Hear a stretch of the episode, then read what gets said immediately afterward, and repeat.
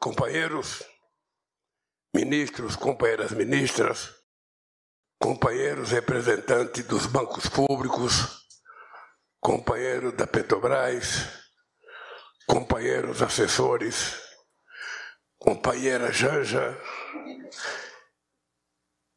Eu queria só explicar para vocês que está faltando o companheiro Haddad e a Simone, porque estão numa reunião e vão chegar um pouquinho mais tarde.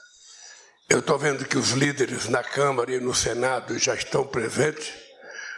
Ah, e o Stuka já está presente com a turma dele aí da imprensa.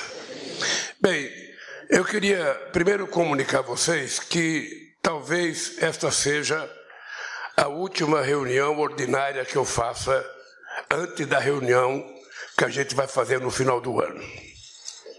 E essa reunião tem como pressuposto o segundo passo do nosso governo. Até agora, nós tivemos tratando da organização do ministério, nós estávamos tratando da briga de orçamento, estávamos tentando recuperar parte de todas as políticas públicas que tinham sido desmontadas nesse governo, inclusive remontando algumas políticas que tinham sido desmontadas. Essa parte já está cumprida. Falta agora a gente fazer o lançamento do programa Luz para Todos, que ainda precisamos anunciar. E me parece que o programa Água para Todos, que também falta a gente anunciar. Então, essa reunião é para que cada ministro, cada ministra, vai ter dez minutos, oito minutos para falar e com tolerância de dois, coordenado pelo companheiro Rui, que vai avisar quando tiver oito minutos. O que, que é preciso fazer? Primeiro, é muito importante que vocês digam claramente o que, que já foi feito. Se tiverem alguma dificuldade, digam da dificuldade. E, em segundo lugar, dizer quais são os próximos passos. Porque nós temos que lançar agora, no começo de julho, um novo programa de desenvolvimento. Que, quando a Miriam falou de PAC 3, eu falei que ia mudar de nome, mas está difícil encontrar outro nome, eu acho que vai ser PAC 3 mesmo, porque é um nome que já está consolidado junto a uma parte da sociedade, já está consolidado junto a quem trabalha na área de investimento público, de construção civil. Possivelmente a gente faça de outra cor, mas faça um novo PAC. E a gente vai ter que lançar esse programa, porque vocês sabem que daqui para frente a gente vai ser proibido de ter novas ideias.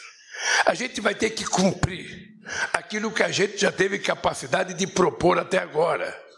A única coisa que pode mudar são a criação de escolas, porque cada vez que uma pessoa pede uma escola, eu vou dizer que nós vamos fazer. Então você se prepare, Camila, deixe uma verba reservada para fazer coisas novas que não estavam previstas no seu orçamento.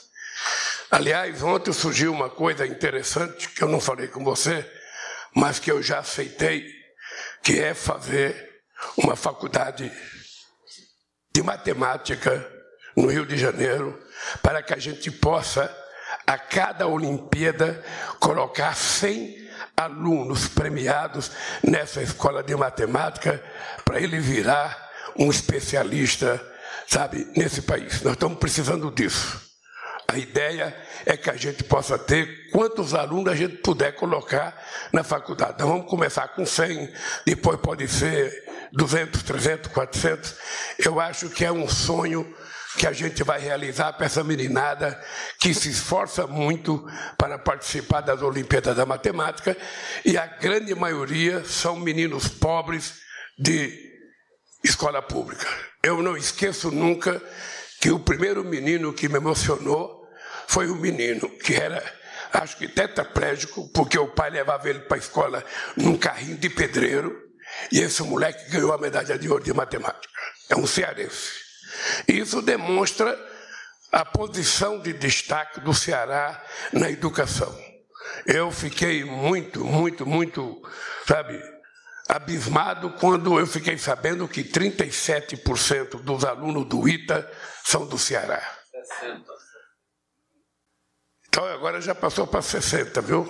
Então, então tem uma divergência boa entre a defesa e a educação. Nós vamos depois saber quanto é de verdade. Mas o que eu sei é que acima de quase 40% dos alunos são do ITA, o que é uma coisa invejável para que todos os outros estados tentem se espelhar no Ceará e que a gente tenha mais estudantes no ITA dos estados e, sobretudo, crianças vindas das escolas públicas. Então, nessa reunião aqui, nós vamos ouvir primeiro os líderes na Câmara, no Senado e no Congresso. Depois nós vamos abrir a palavra para os ministros. Cada companheiro terá, de forma mais tranquila, seus dez minutos para falar. E a partir daí, nós vamos, sabe, essa reunião vai demorar pelo menos umas seis horas ou um pouco mais. Não teremos almoço. O almoço será uma comida leve servida aqui na mesa, ninguém precisa se levantar.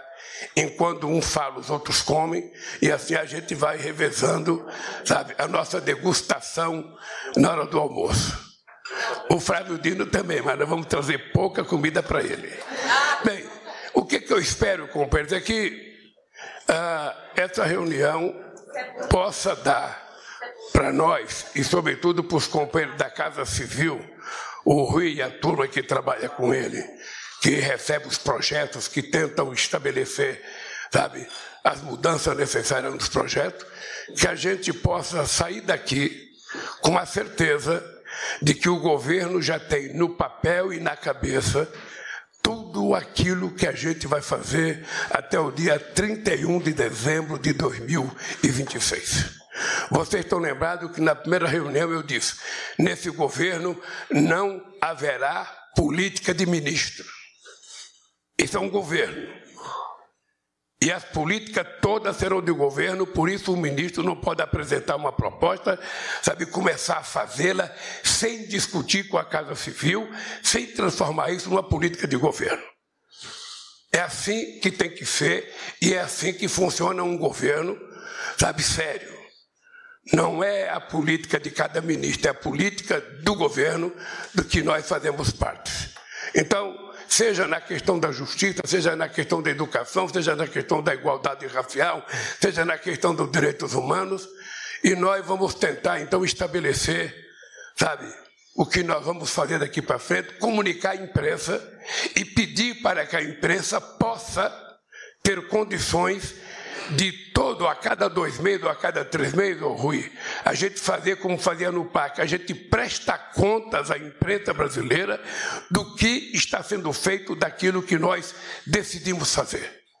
Nada será escondido. Nenhuma dificuldade será escondida, nenhum problema será escondido, e tudo aquilo que a gente fizer, a gente quer tornar público. Daí porque vai ter uma discussão sobre a questão da relação dos ministros com a SECOM. É importante que a gente saiba, a gente pode fazer divulgação das coisas que a gente faz com muito mais profissionalismo se a gente tiver o um mínimo de educação de fazer as coisas coletivamente. Tá? É para isso que nós colocamos o deputado Paulo Pimenta aquela figura simpática, alegre, sorridente, gaúcha dos Pampas de Santa Maria, para coordenar a nossa comunicação. Né? Então, companheiros, eu agora não vou passar a palavra para o Alckmin, porque hoje ele não vai falar como vice-presidente. Hoje ele vai falar como ministro da Indústria e Comércio, para dizer o que ele já fez e o que ele vai fazer daqui para frente, porque ele vai ter que fazer uma viagemzinha no meu lugar para mim ficar mais aqui no Brasil. Né? Então, companheiro Rui Costa, em nome da nossa democracia, dirija essa reunião.